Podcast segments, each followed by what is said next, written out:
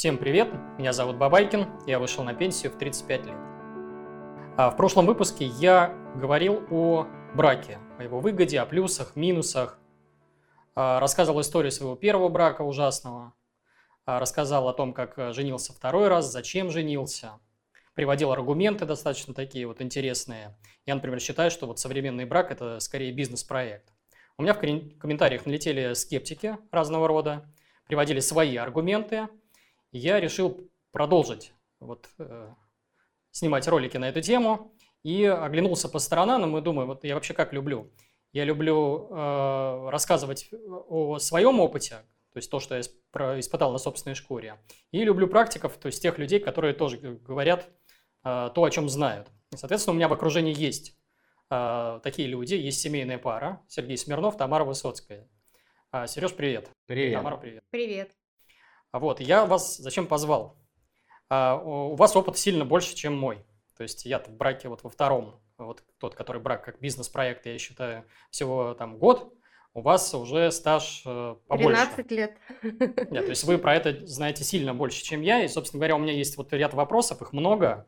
А, я буду вот вам их задавать и вот попробуем вот докопаться до истины. Так ли это вот, вот то, о чем я вот сейчас только что говорил.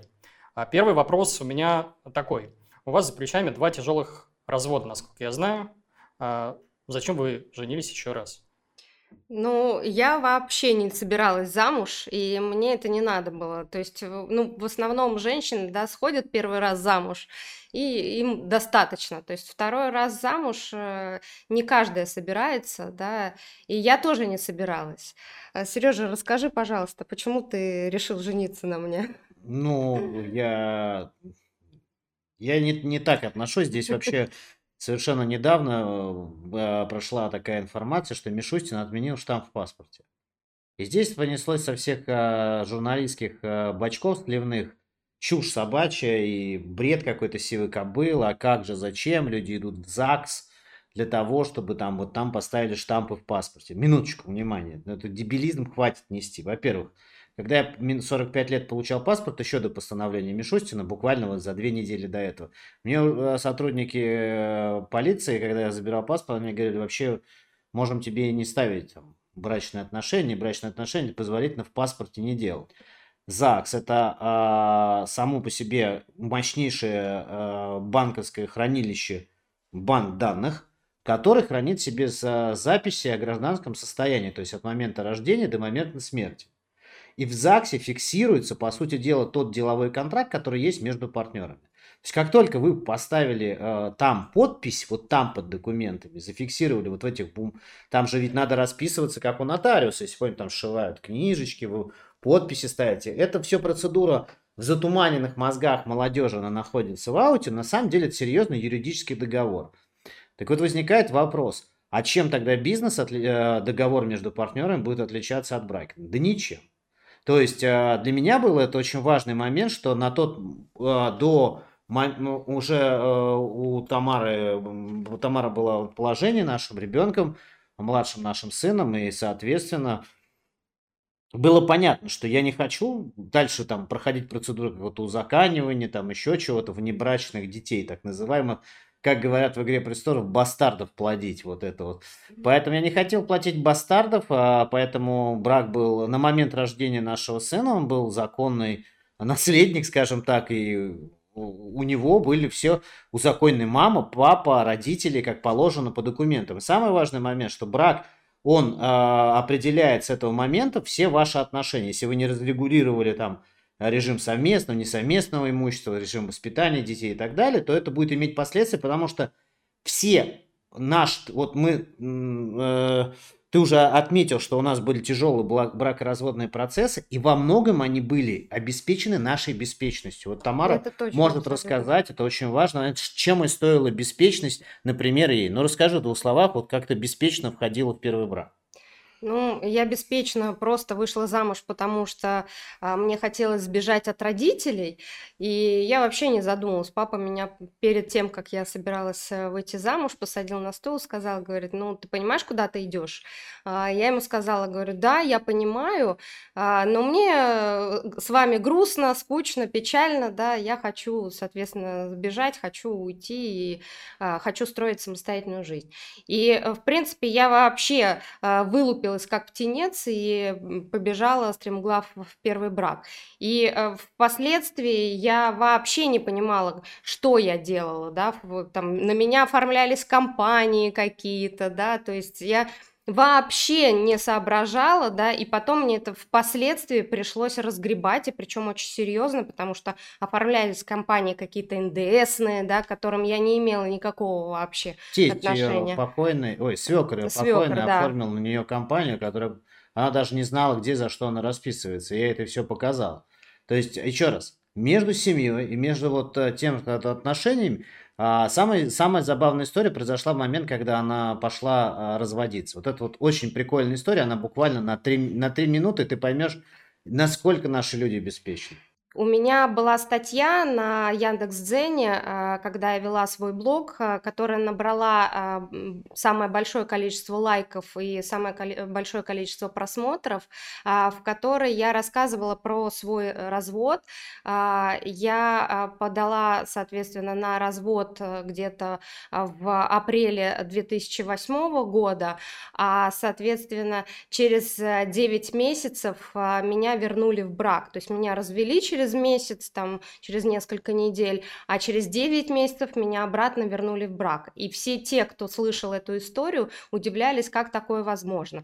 Да, это возможно благодаря моей беспечности, которой я, э, которую я тогда совершила, принесла повестку своему супругу и не подписала ее у него. Хотя меня предупредили об этом, что нужно подписать. Мы весело похихикали оба, что вот мы такие молодцы, так, разводимся, а, разъехались в, рад, в разные стороны стороны, а потом началась э, жестокая война. И вот эта вот а, маленькая бумажка и маленькая подпись, которая должна была стоять э, на этом документе, сыграла огромную роль потом в нервотрепке, да, и в будущей жизни. Поэтому женщины, они на самом деле очень многие интуитивно правильно все делают. Они говорят так. Моя бабушка покойно говорила, что брак это вообще узаконенная форма проституции.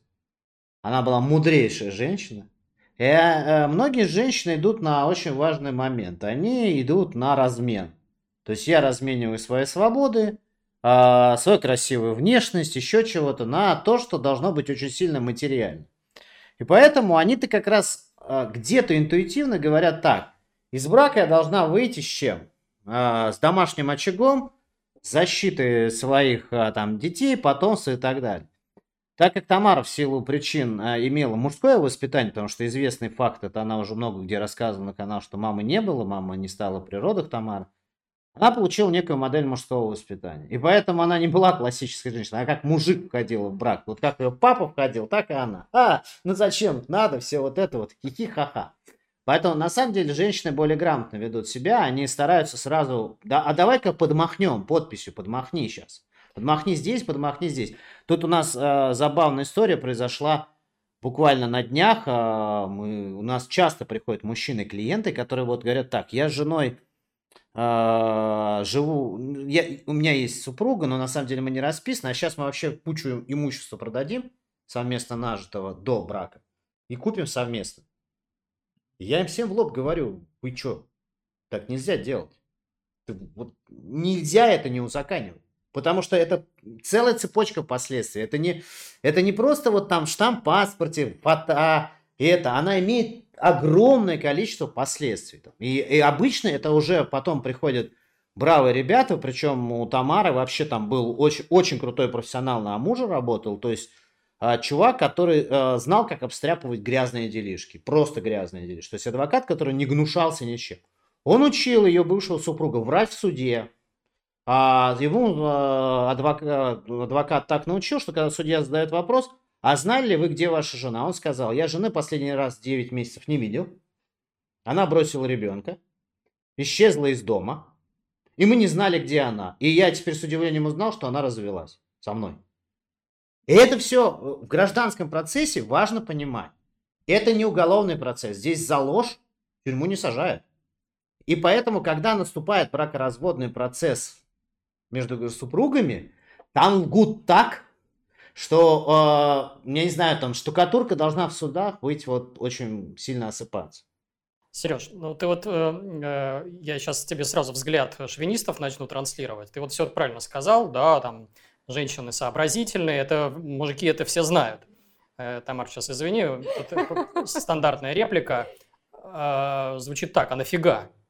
То есть э, вот есть шовинисты, которые рассуждают, есть набор услуг, которые может дать женщина, там, условно говоря, какие-то бытовые вопросы, готовка, интим, что там еще может быть. Ну, вот там 3-4 пункта, если я сейчас буду заказывать это, условно говоря, через сайты и приложения, я получу эти этот же набор услуг э, намного дешевле, чем если я вот такие вот контракты буду подмахивать. И... Подразумевая, что у тебя эти комментарии пишут обычно терпилы, которые сами в браке под каблуком, боюсь, что они эти пишут комментарии, лежа под кроватью, чтобы их жена, которая в этот момент борщ для них готовит, там просто это не увидела покажу себя мужиком, не вылезу из-под кровати. Знаешь, такой есть анекдот. Думаю, что нет, Сереж, они скорее...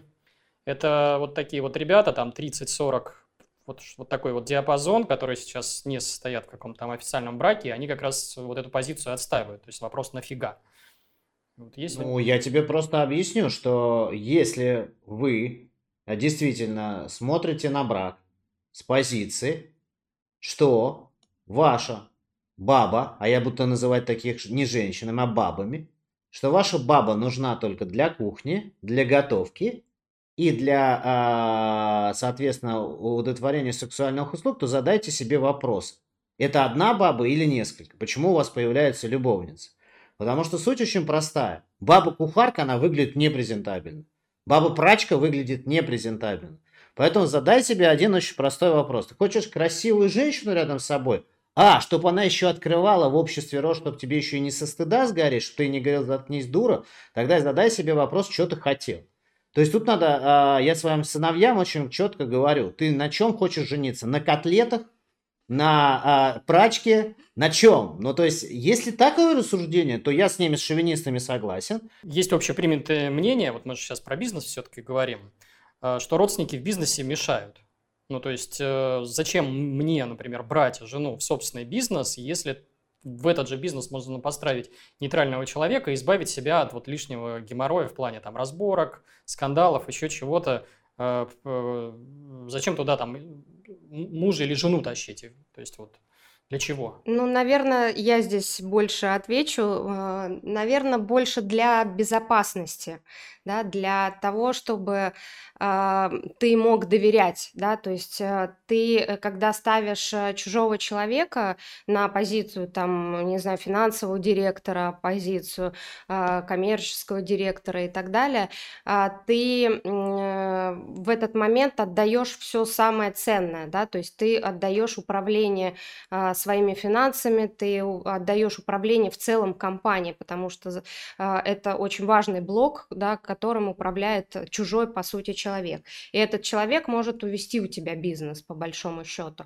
А все-таки, э, когда ты ставишь близкого человека, да, хотя здесь тоже разные истории бывают, да, и близкие кидают, и братья, сестры, жены и так далее, бывают разные истории. Но когда а, мужчина и женщина делают бизнес вместе, да, идут к общей какой-то цели, которую они преследуют, да, а, не имеет смысла ни одному, ни второму, да, что-то творить в этом бизнесе для того, чтобы разрушить, а, да, это дело. И поэтому, когда а, ты отдаешь в управление все-таки близкому человеку, да, своей супруге, там, я не знаю, какие-то важные блоки в работе, то ты в этот момент можешь, да, в определенной степени расслабиться и понять, что а, находится твой бизнес в, безопасности, да, и в надежных руках. Но я добавлю, что все доказала история. Самые крепкие компании, которые мы знаем по 200-300 лет, если вы начнете изучать эту компанию, это либо отец и сыновья, либо это муж и жена. Ну, самая известная история, никто никогда, наверное, видимо, не задавался вопросом, почему на компании Nestle а, изображена вот эта а, птичка, которая в гнезде. Если не знаете этот факт, то факт это такой. Это а, а, Nestle был аптекарский бизнес, а благодаря жене Nestle было придумано самая крутая вещь 20 века, которая спасла огромное количество детей – сухое молоко. Только потому, что у самой жены Nestle а, не было никогда своих детей, и она ухаживала, у нее был детский сад для работников. Ей было очень жалко детей, у, которых, у работниц пропадало завода, вот фармацевтического завода пропадало молоко. Она пришла к сыну, э, к мужу и сказала, сделай мне сухое молоко, чтобы вскармливать. То есть мы знаем на самом деле огромное количество компаний, которые были изначально семейными. Это основное доказательство, вот факт. И есть, идите спорьте с этим.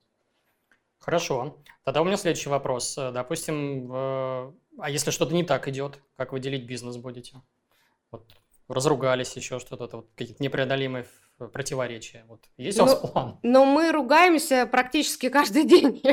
Я так могу сказать, да, но на самом деле это, конечно, шутка, а, но а, в любом случае мы будем, да, делить этот бизнес а, по закону, да, то есть по правилам, да, которые прописаны в законодательстве. И по законам бизнеса. И по законам бизнеса, да.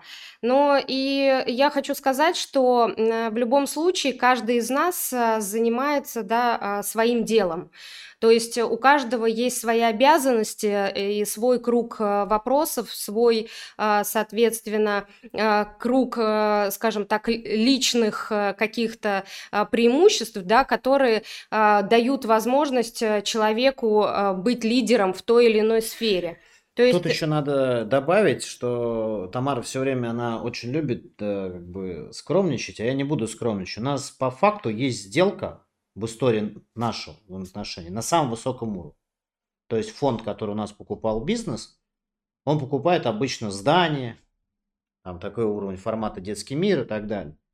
Ни у одного, ни у одного представителя фонда ни разу не возникло вопроса, что это муж и жена аффилированные лица.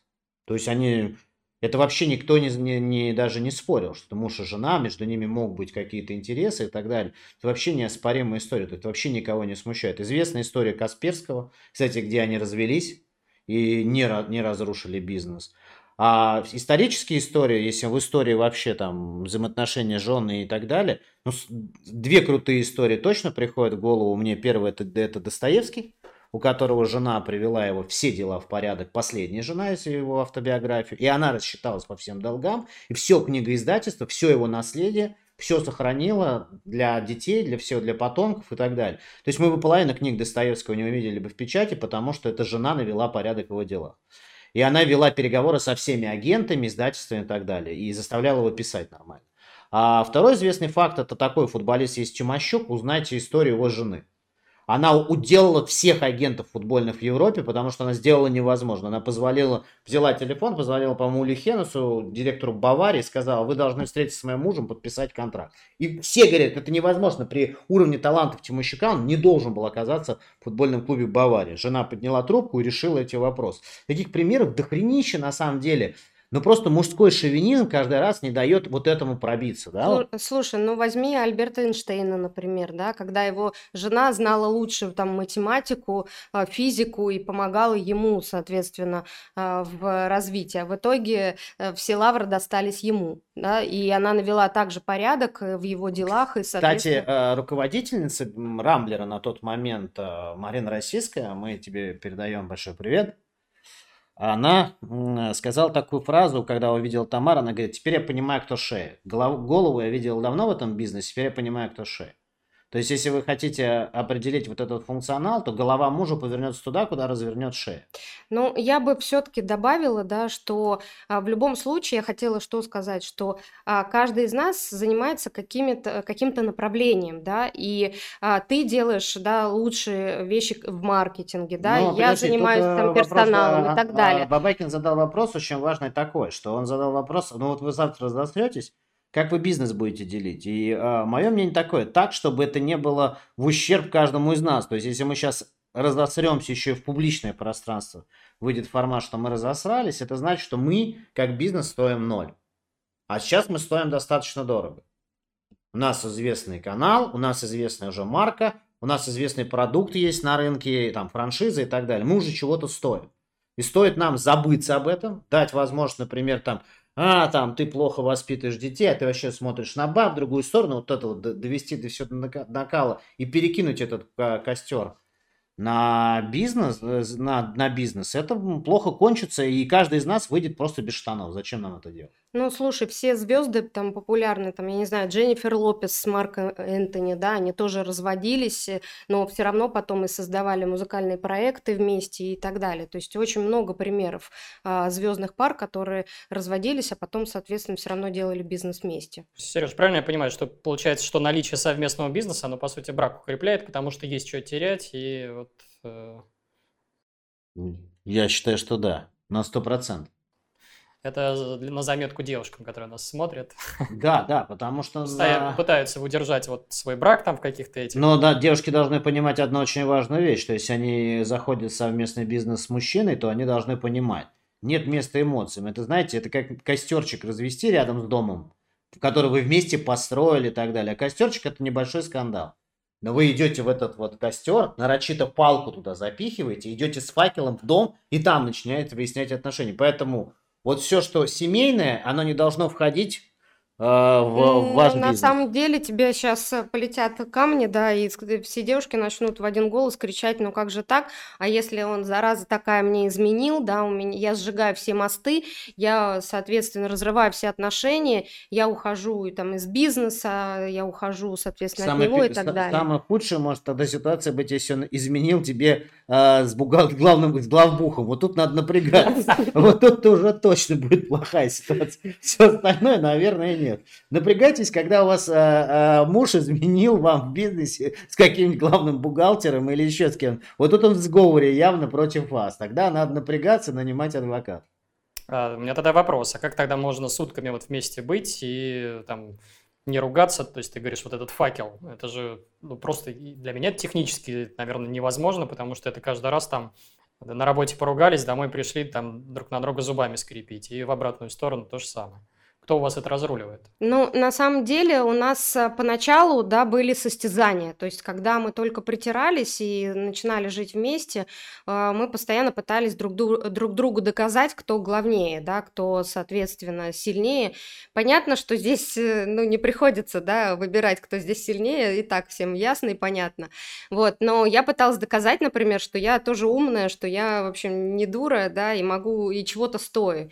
И вот эти вот драки, ну, фактически фактически моральные, да, такие э, состязания продолжались несколько лет, до тех пор, пока я в определенный момент не поняла, что э, это не имеет смысла никакого. То есть это, а, разрушает э, бизнес, разрушает, б, разрушает личные отношения, и в определенный момент я поняла, что человек, с которым я живу рядом, да, он э, понимает что-то больше, чем я, да, и я начала слушать, да, я начала слышать его, и вот в тот момент, когда я начала делать то, что он говорит, да, и действительно прислушиваться к его мнению, а, в этот момент у нас ушли все какие-то ну, вот практически второй все, момент. А, там склоки какие-то. Но я бы добавил, то, что я перестал еще тоже делать свой момент такой вещь, что если я назначил Тамару генеральным директором финансов, директором и так далее, то одно время я по инерции мог, ко мне мог подойти сотрудник и задать все вопросы, которые относились к ее деятельности. Я делал глупости, я высказывал свое мнение. Сотрудник этим пользовался, манипулировал, подходил э, к Тамаре и говорил, а вот у Смирнова другое мнение. И это часто распространенная история, когда сотрудники начинают сталкивать лбами а мужа как и жену. дети. Это как дети. Да. Как де... А они и есть дети, господи. Угу. Это вот как раз одна из важных вещей, что когда а, иногда за, за шкал эмоций, например, там почему-то там разошлись, э, поругались, то в первый момент сразу начинаешь понимать, что у тебя ответственность не перед детьми, двумя-тремя, а у нас четверо. А у тебя ответственность еще перед 300 детьми, которые есть в компании. Их сейчас там под 300 человек. Перед франчайзи у тебя ответственность, перед, uh, у тебя ответственность перед сотрудниками, у тебя ответственность перед агентами, у тебя ответственность перед контрагентами, перед клиентами.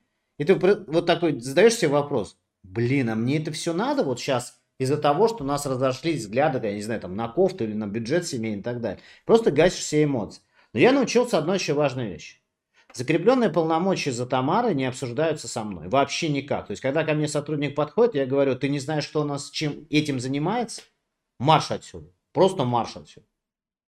Но мы это долго воспитывали. У вас какой-то там свод правил вот по полномочиям, как-то вы их разделили, да. там ты не лезешь в маркетинг, ты... Да, мы в определенный момент сели, разделили свои, соответственно, обязанности, кто чем занимается. Но я долго, честно, я могу сказать, что, ну, любая женщина, она воспитывает своего мужчину, да, как и мужчина воспитывает свою женщину. Все ровным счетом взаимосвязано. И э, я в определенный момент э, сказала, что я больше не могу, да, потому что Сергей лез вообще в любые мои дела, вот просто в каждой бочке затычка был. И э, мне, я плюнула, мне надоело, и сказала, я либо с тобой расхожусь, да, мы расходимся, либо мы определяем э, правила, по которым мы живем.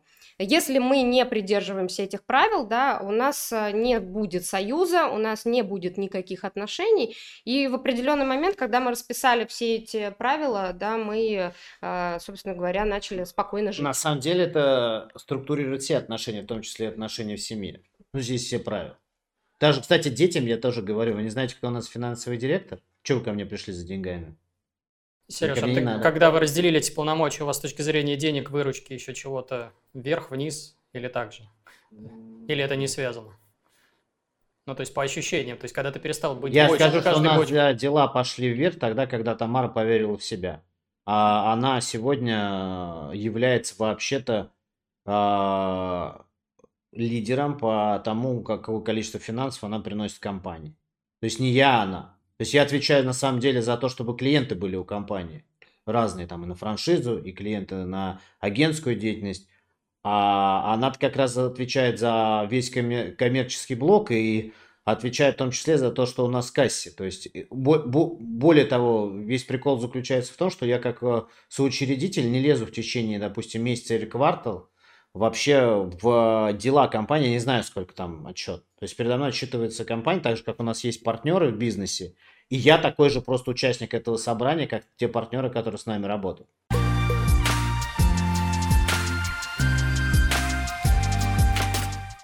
Настало время для нативной интеграции. Вы постоянно в комментариях спрашиваете меня о том, как пробить потолок доходов и за счет чего откладывать деньги. Вот вам ответ. Минимальный доход экспертов в недвижимости – полтора миллиона рублей в год. Это в среднем 125 тысяч рублей в месяц. Топовые эксперты в недвижимости зарабатывают 5 миллионов рублей в год, и это 416 тысяч рублей в месяц. Перечислю основные преимущества профессии эксперт недвижимости. Первое – это отсутствие потолка доходов. Второе – это гибкий график работы.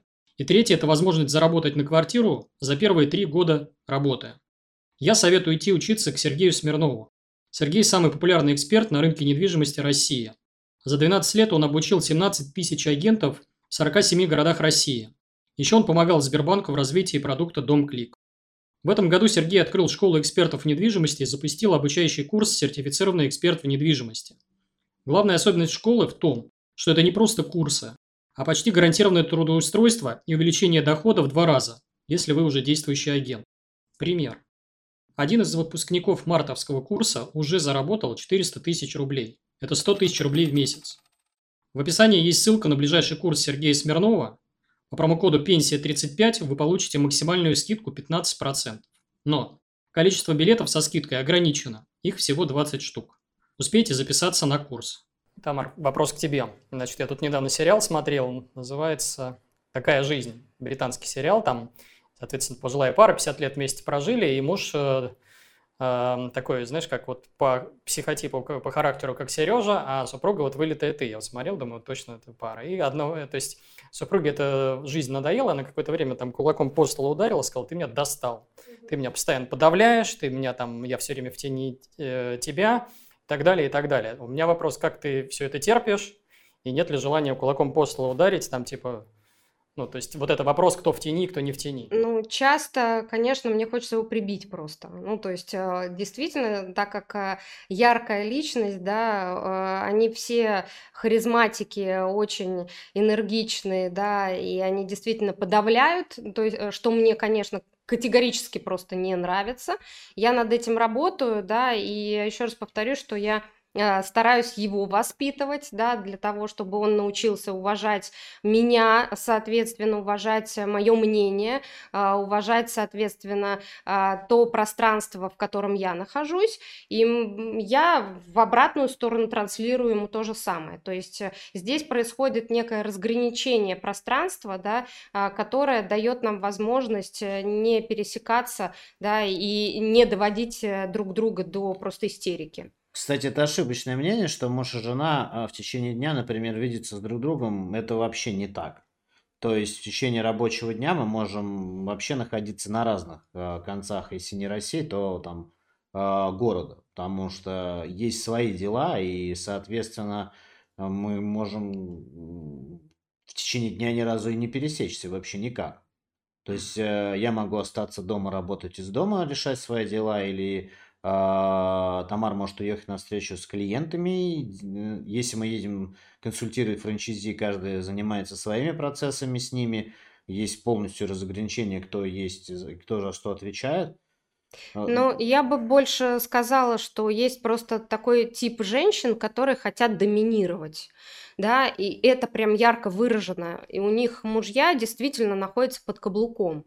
А, я не из такого типа женщин, я просто хочу сказать, что женщина должна уважать того человека, с которым она живет, с которым она работает, да, и если этого нет, и ты пытаешься доказать и доминировать, да, что ты крутая, то ничего из этого хорошего не получится. В итоге просто пружина отскочит Подожди, обратно. Ну, а, давай разберемся. Любой бизнес-проект, когда пришли бы э, два, две женщины или два мужчины просто делать бизнес. У них нет вообще связи. Угу. Они бы там не, не, не наступили на это те же самые грабли. Пытаться да, доминировать, выяснять да, отношения, да, показывать, кто здесь из них учредитель круче, да, кто не круче и да. так далее. Сколько этих конфликтов бывает просто между Ну и мы через это прошли нормальная ситуация обычной жизни. А у меня тогда вот такой вопрос. А, если ты помнишь, у нас есть такой общий знакомый, не будем называть имя, а, он постоянно тащил всех своих жен в бизнес. Ага, понял о ком-то. Так. Вот, э, Тамара, наверное, тоже его знает. Да. Вот. Э, и это всегда плохо заканчивалось. Почему? Потому что партнеры начинали коситься, коллеги шептаться там за спиной, и квалификация какая-то вот э, ну, вот, не та была, скажем так, она не дотягивала до уровня тех коллег, с которыми вот, а просто из-за того, что он мажоритарий, он ставил перед фактом, вот там Света, Оля, там Маша или еще кто-то, она будет у нас теперь там, не знаю, финансовым директором, коммерческим директором и так далее. А вот мне интересно, что каждый из вас по этому поводу думает, что ты, Тамар, думаешь по поводу таких э, шептаний за спиной, и что ты, ты Сереж, думаешь. Э, ну, мне было сложно очень, то есть я понимала, что Сергей очень сильная личность, а я там, ну, ну кто я? Ну, в общем, я со своими мозгами там, ну куда я могу? И мне пришлось доказывать, да, то есть доказывать делом, а, что я действительно чего-то стою. Я начинала с самых низов, а, да, и а, с нуля доказывала прежде всего самой себе, доказывала окружающим, что я могу быть, э, да, тоже сильной, я могу быть умной, да, я делала, я, вот у меня была цель стать лучшим продажником, я ее достигла, да, и в определенный момент э, мне было чем гордиться, потому что я достигла того, чего я хотела, да, и народ вокруг, да, все наши сотрудники поняли, что э, ко мне тоже можно, да, соответственно, обращаться за вопросами, да, и э, меня стали уважать. Давай про того партнера отвечу, потому что мы делали с ним вместе даже совместные проекты, и ты, и я. И дело не в том, что а, там ситуация была в его женах, или в том, что сотрудники плохо воспринимали жену и так далее. Там сам человек такой, что с ним невозможно было партнерство. Он не терпел чужого мнения вообще никак. То есть все должны были подстроиться под это чужое мнение. А второе, он а, не терпел, а, в общем-то, по большому счету, глупости, потому что он был, ну, он умнейший человек на грани гениальности и не прощал эту глупость, и в том числе поэтому у него не получались бизнесы а, с его женами, потому что он просто на фоне них очень сильно блистал, они где-то там, может быть, вот представим, что а, помню пару его жен, да, с которыми, с одной из них мне удалось там поработать некоторое время, а с другой э, так со стороны наблюдать, я понимаю только одно. Будь они без него, они бы тоже построили свой бизнес. А они неплохие были руководители, умели даже держать свой коллектив, собирать, рекрутировать, чем-то зажигать а, людей там делать. Просто на фоне очень яркого гения с серьезными психологическими проблемами, а у него всегда были психологические проблемы, у них же и с партнерами не, не со, со многими. Шлейф есть и по партнерам. И инвесторы, и партнеры, да. Поэтому это же не... Опять же, почему вот вся э, твоя идея нам понравилась поговорить на эту тему, хотя мы тут сейчас выворачиваем наизнанку какие-то подноготные нашего внутренних каких-то, нашу внутреннюю кухню. Но мне понравилась идея, когда ты предложил поговорить на эту тему только одним. Между бизнес-партнерами и между партнерами-супругами на самом деле различий очень мало. Поэтому, на мой взгляд, основная ситуация такая. Между бизнес-партнерами семей, семейными отношениями не очень много различий. Вообще, вот их тонко очень грань. Поэтому, если у того человека не получилось с женами, Поищите-ка второй ответ, а у нее с партнерами-то очень-то много получалось. Согласен. А, вопрос у меня тогда, если ты говоришь, что отличий нет, то вопрос у меня вот такой, на засыпочку. Есть ли у вас брачный договор? Если нет, то почему? А если есть, то какие там условия прописаны примерно хотя бы? Ну, у нас э, прямого брачного договора нет. Э, по одной простой причине, что, э, скорее всего, туда все время придется что-то дописывать потому что активы появляются очень часто прямо вот на ходу, и его невозможно будет все равно составить и так далее. И, и, и понимая, что все равно, этот, э, все равно придется договариваться, если что, то зная, то уже имея опыт, у нас же был бизнес по бракоразводным процессам, и зная это все, что мы гораздо понимаем, проще будет уже в конце тогда садиться и договариваться и прописывать из договора случае что. Ну, то есть э, мировое соглашение. Я очень надеюсь, что этого не придется делать, но на самом деле а, это история о том, что мы всем говорим, да, о том, что у вас должен быть брачный договор, да, а сами его, соответственно, не составили до сих пор.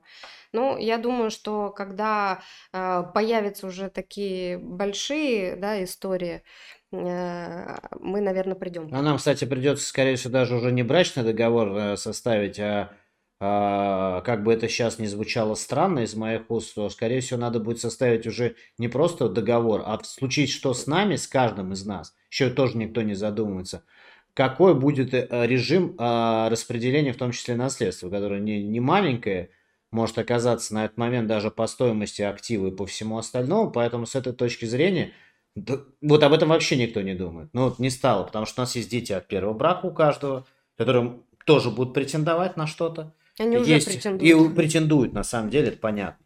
Есть общие двое детей, и поэтому, зная об этом, нужно вот это тоже об этом э, э, э, распорядиться, в случае что, что если нас вдруг двоих не стало, что нужно делать с нашим имуществом. Вот это, кстати, меня больше бумага беспокоит сейчас, чем Ты когда вот с юристами на эту тему общался, они мне тоже сказали, что всегда связку нужно использовать. То есть, если вы приходите что-то там про брачный договор, сразу вторую бумажку Потому что без нее, то есть вы, вы просчитываете один риск, а на самом деле есть более опасный риск. Самый, кстати, более распространенный, кстати, тоже немало распространенный риск.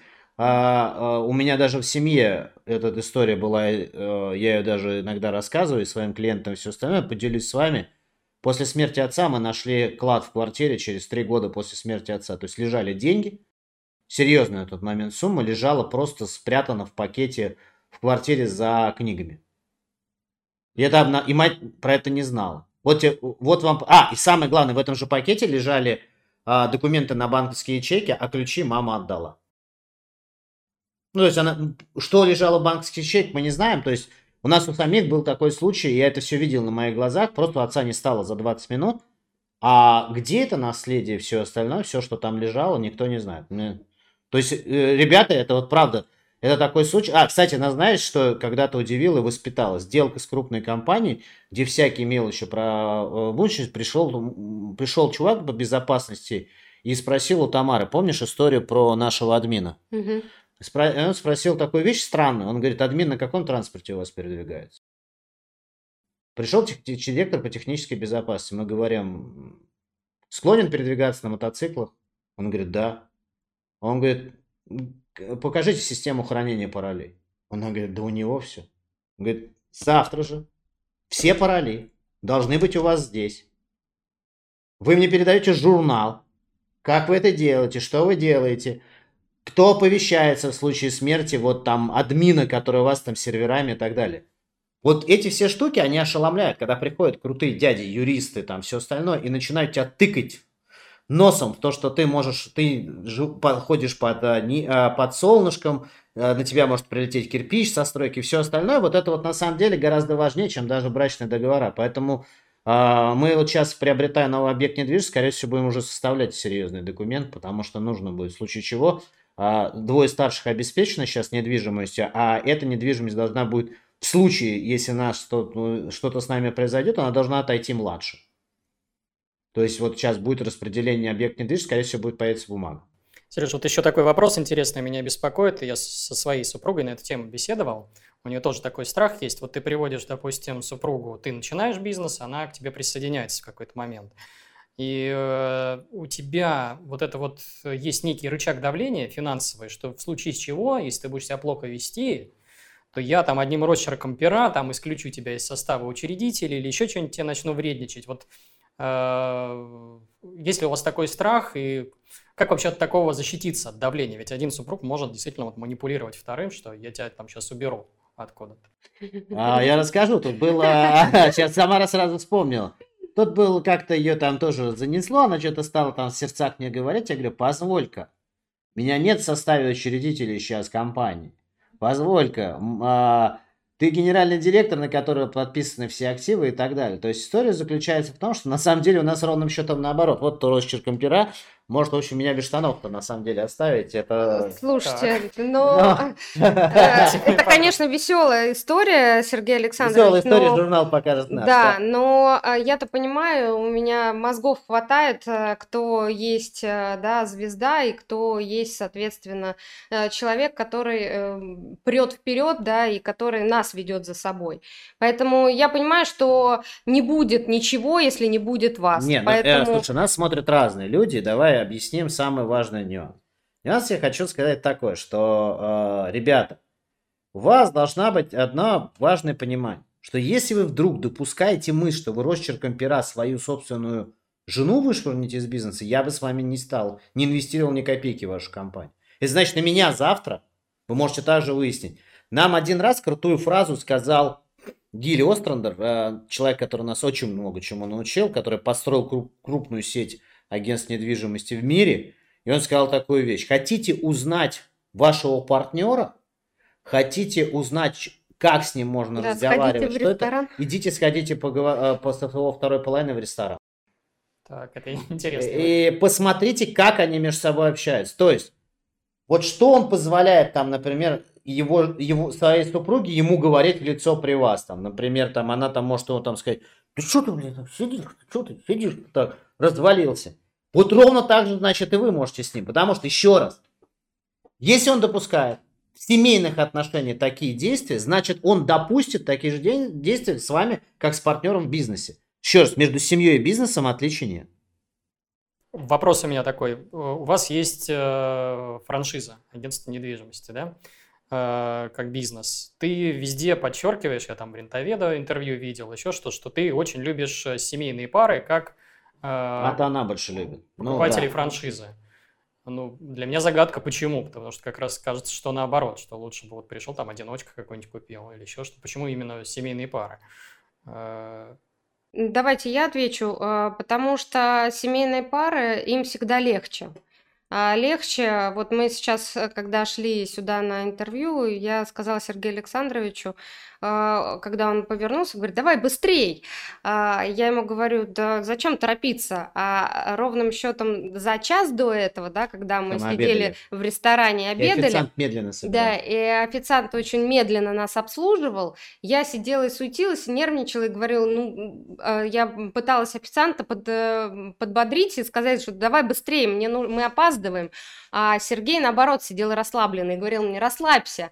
И вот, а, вот в этом и есть взаимодействие между э, супругами и партнерами, да, то есть когда в один момент у одного возникает падение, да, морального духа, да, и он разочаровывается в своей деятельности, в которой он а, работает, да, то второй его в этот момент поддерживает и знает, как поддержать именно близкий человек. И вот в этом взаимодействии один э, другого поддерживает и наоборот, и происходит движение вперед, и происходит рост. И поэтому я люблю семейные пары в бизнесе именно потому, что они являются единым целым. И вот это перетекание энергии э, из одной чаши в другую чашу, оно и есть э, движение. А второй очень важный момент, что э, это очень хорошо воспринимается клиентами, когда э, работают муж и жена, а большинство клиентов это все-таки семейные люди, мы работаем с семьями, то это все воспринимается очень картинка очень хорошо и правильно. И еще один важный момент. У нас бизнес 24 на 7, с одной стороны, то есть нам могут и э, в воскресенье клиенты позвонить и сказать, знаете, ребята, у нас возникли кое-какие семейные проблемы, нам нужно вот это срочно продать или так далее, там, можете приехать. И они понимают, что мы там в некоторых вопросах взаимозаменяем, им все равно, кто из нас приедет, я или там. И это дает возможность, вот мы видим, что это более устойчивая модель, и по, по, по миру как раз это эффективная модель малого бизнеса, когда это семья. А у меня тогда такой вопрос. Вот э, не проще ли, то есть то, что я смотрю, как семейные пары относятся к там, созданию своего бизнеса, это что-то вроде вот те салон красоты, там цирюльня, я не знаю, там кофейня, или там цветочный магазин, а мужик там автосервис пошел делать, еще что-то. Почему им нужно агентство недвижимости выбирать? Ага, агентство недвижимости это унисекс. Это унисекс бизнес. Ребята, сейчас поясню свое. Смотрите. Представим себе, что ко мне приходит э, супруга и говорит, слушай, сейчас в косметологии такие бабки крутятся. Ну, принесем счет еще после посещения там косметолога, а она не ходит колоться дешевым дерьмом каким-то, а она там делает специальные процедуры, которые стоят много дороже. И, когда смотришь, заглядываешь счет и говоришь, ну нормально там так сейчас тебя ободрали, то начинаешь понимать, что там вот косметология. Но теперь представь, я прихожу куда-то в мужскую компанию, вот к тебе, Бабайкин, прихожу, и говорю, слушай, мы с женой от- решили открыть косметологию. Чё, блин? Ты, ты что понимаешь косметологии, скажет мужик. То есть это однополый бизнес. Косметология это такой женский бизнес. Теперь, а, у, у меня а, шиномонтаж, где я все время храню шины и там же меняю там, а, резину зимний на летний, с летней на зимний, там муж и жена работают. И когда жена у меня делает приемку или начинает рассказывать что-то там по бизнесу, хотя она сама руками тоже может делать, я тоже всегда думаю, блин, она не перепутает там, как мне, с какой стороны колеса поставить. То есть, есть гендерные бизнесы, они очень сильно привязаны к полу основания. То есть странно будет, если а, выйдет хозяйка автосервиса, половина мужиков просто дуется сразу оттуда и скажет, не, баба, не, не, баба там, а бизнес недвижимости, он секси и для одних, и других. Она приходит рассказывать подружкам, что она работает в недвижимости. И они такие, вау, у нас гарантия вопросов.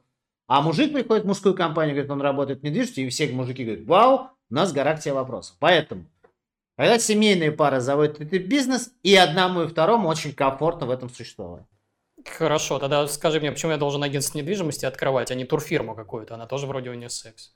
Ну, э, турфирма это... Это, это она в туризме отработала много-много лет. Ну, турфирма это, между прочим, тоже агентство недвижимости, по большому счету, потому что они сдают э, ту же недвижимость просто на короткий срок э, и в красивых местах. Вот, в принципе, по большому Чем счету. отличается?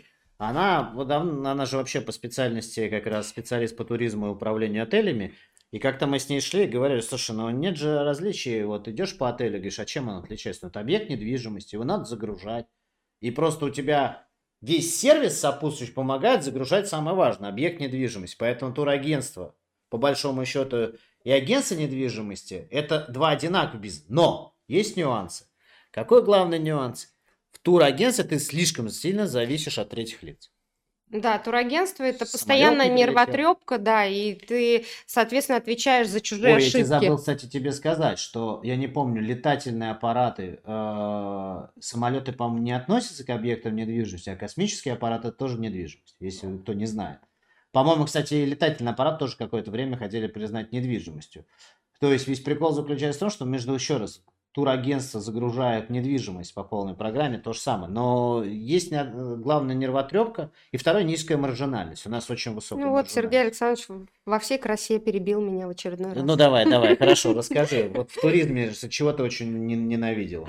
Ну, я больше всего ненавидела отвечать, э, соответственно, за ошибки других людей, потому что у меня были частые ситуации, когда а, ко мне приходили, например, родители а, девочек, которых я отправила в лагерь в Турцию, и высказывали претензии, что их отель а, м, поселил в двухместный, пятерых девочек, 16-летних, поселил двухместный номер с крысами. А, И, соответственно, просто отель перепродал себя дважды, и дальше я была в этом виновата. Ну, то есть э, и таких случаев было массу, когда задерживали э, самолеты, да, приходили к нам, э, да, постоянно жаловались. Ну, Ну, кстати, в аренде такая же проблема, поэтому в нашей сети мало э, жилой э, работы с, с арендой жилья, потому что тоже там отвечаешь, ты подобрал клиенту квартиру в аренде, а там собственник оказался идиотом. И Он, клиент говорит, «Э, это что за собственника вы мне, то что мне за квартиру нашли? Я хожу там, в чем мать родила, а- а- откры- выхожу, а у меня собственник стоит на пороге, ключом открыл дверь и за- завалился ко мне в квартиру. Такое тоже может быть. А, Ты можешь какой-нибудь такой финансовый стриптиз провести сейчас? Вот есть у вас какая-нибудь семейная пара. А, Вдвоем ведут бизнес. Сколько они получают на руки чистыми, вот как вот семейный бизнес? А, Вот примерно вот о Ну, каких суммах речь идет? Вот финансовый директор сети всей сидит вот, и она знает... Не, не центральный офис ваш, а вот что Не-не-не, она финансовый директор э, сети, поэтому у нас раз в год нанимаются аудиторы, которые помогают нашим а, франчайзи привести их, их дела в порядок. И, соответственно, э, Тамара знает вот все доходы, расходы, ну, часто по франчайзи, поэтому ты, наверное, да, скажешь, ну, какое среднестатистической прибыль? Давай. Ну, э, в основном расходы, да, если говорить расходной части, то по агентству недвижимости там это составляет там порядка полумиллиона, да, то есть э, это, в принципе, нормальная, да, расходная часть, она небольшая и э, достаточно э, подъемная. А что касается доходов, то доходов здесь потолка нет, да, то есть понятно, что это не всегда бывает ровно, да, и не всегда бывает, э, соответственно, очень много, да, но а, ми- минимум, да, а, миллион рублей, да, они, соответственно, а, себе э, зарабатывают каждый месяц, в месяц? да. Ну, то есть э, на старте зарабатывают, наверное, 300 тысяч рублей. То есть нужно понимать, что при чеке даже берем, если мы берем Хабаровск, то при среднем чеке 80-90 тысяч рублей с одной операции, сейчас, я думаю, за счет роста цен на недвижимость, даже у них под 100, 120, то они делают где-то порядка, вот мы знаем по Хабаровску, от э, 15 до а, 20 сделок в месяц. А то и больше. То есть э, с учетом того, что, э, опять же, по Хабаровску, это значит, они минимум чистыми полмиллиона себе каждый месяц кладут в карман. Попробуйте в Хабаровск, сколько вам кофеин надо открыть, чтобы полмиллиона класть себе в карман там, или сколько настричь вам людей надо, чтобы там полмиллиона себе в карман. А, а то и больше зачастую, потому что вот это достаточно серьезно. А в Москве, чтобы вообще нужно понимать, что так как вы половините агентской, агентство зарабатывает на том, что агенты приносят и делятся с ними прибыль пополам в среднем, на самом деле не пополам, есть там более хитрые формулы. Это Тамара может как-нибудь при встрече тем, кто за- заинтересуется, показать. Но суть заключается в том, что маржинальность нашего бизнеса, сколько ты считал, 34%, да? 36. 36 это уже от выручки, это вот чистая маржа. Поэтому здесь расходная часть еще маленькая. Агент же не получает зарплату, ты же делишь бизнес пополам. Тебе нужно обеспечить офис юристами, нужно обеспечить офис э, администраторами, там, маркетинг, еще что-то. Но это не слишком большие расходы, если делать это с умом. Если без ума, можно там натратить сколько угодно. Вот, зрители, вы мне все время говорите по поводу того, как накапливать, где взять средства для инвестирования. Вот вам, пожалуйста, яркий пример. Семейный бизнес, агентство недвижимости. Я, Сереж, здесь, наверное, в комментариях закреплю ссылочку на вот это вот твое направление, да, вот ну, связанное с франшизой. Вот, да, давайте закрепим прямо WhatsApp Тамары, потому что она общается с потенциальным франчайзи, все им рассказывает, показывает. Могут ей писать, прям задавать вопросы прямые. Да, так и сделаю. А, все на этом, э, все обсудили вроде. А, Сереж, Тамар, спасибо вам большое, э, что пришли, э, соответственно, все рассказали. А тебе спасибо, что позвал. Давай напоследок две важные вещи, которые вот должны люди вынести из разговора. Первая важная мысль такая, что если вы живете с женщиной, но считаете, что ее мозгов хватает только на то, чтобы котлеты жарить и, как вы считаете, там суп варить, то даже не доверяйте ей воспитывать детей, то есть даже не доверяете это делать, то тогда вы задайте себе действительно вопрос, нахрена вам такая жена? Зачем вы точно женились? Это вот на, вы настолько бесполезно женились, что э, только плакать остается. Это первая мысль. И вторая мысль, если вы так себя ведете с женой, то я с вами точно бы не стал делать бизнес. Потому что и со мной вы будете вести себя точно так же. Это все, что я хотел рассказать вам на сегодня. А, с вами был э, Бабайкин. Призываю зрителей и слушателей подписываться на мой YouTube-канал, э, ставить лайки и комментарии. Почему? Потому что это помогает мне пробивать алгоритмы YouTube, так чтобы мои идеи доходили до большего числа людей. Еще у меня есть Telegram, где я выкладываю контент, которого нет и не будет в YouTube. И Instagram, где я в формате комиксов рассказываю о ранней пенсии, жизни с капитала и вот подобных вещах. Обязательно подписывайтесь, ссылки в описании. Это все. С вами был Бабайкин. Всем пока.